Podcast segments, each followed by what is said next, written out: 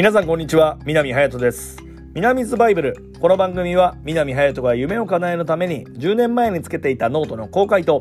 次の新しい10年をみんなで考えていくモチベーションがアップする音声プログラムです。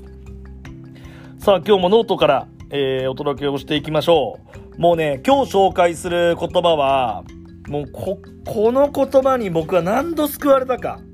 何度モチベーションがを上げていただいたかという言葉になります。これですね漫画「はじめの一歩で」あの主人公幕の内一歩が所属する鴨川ジムの会長の言葉なんですね、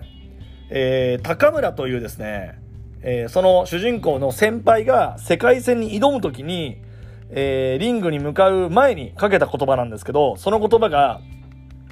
努力したものが全て報われるとは限らない。しかし成功したものはすべからず努力をしている。っていうね、セリフがあるんですよ。これはね、子供の頃中学なのかなちょっと記憶にないんですけど、これはね、衝撃でしたね。うん。あのーやっぱりね、努力をすれば全てができるとは思ってなかったんですけど、やっぱり成功した人は努力をしているっていうのを改めてなんか感じさせてもらって、やっぱりね、天性のね、才能っていうのはあるんですよ。どう転んでもこの人には勝てない。それは勉強でも、スポーツでも。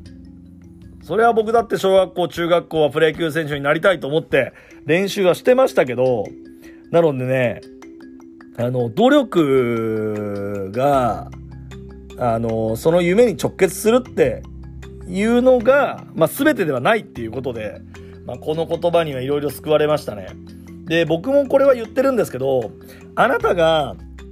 えー世界一スタジアム DJ、アリーナ MC の努力をしたら、世界一にはなれないかもしれないけど、間違いなく世界で活躍できる DJ、MC にはなれるよっていう。これは僕も、僕自身も思っていて、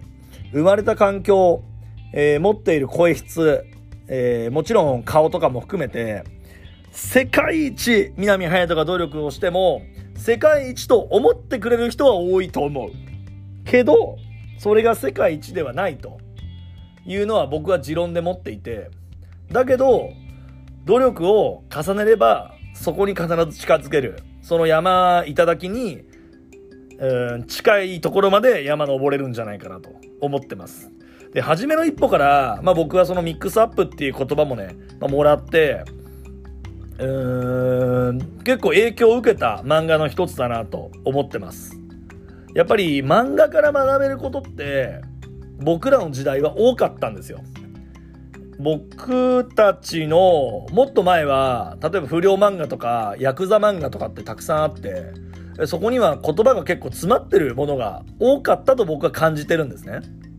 で今の漫画は僕もちょっと読んでるもの読んでないものがあるのでうん一括りには言えないですけどなんか初めの一歩は僕の中で、えー今も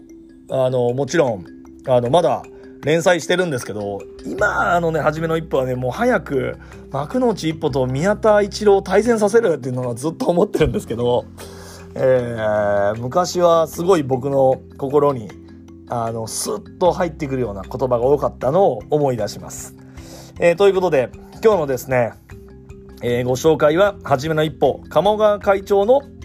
努力したものが全て報われるとは限らない。しかし成功したものはすべからず努力をしているという言葉をご紹介させていただきました。南津バイブルでした。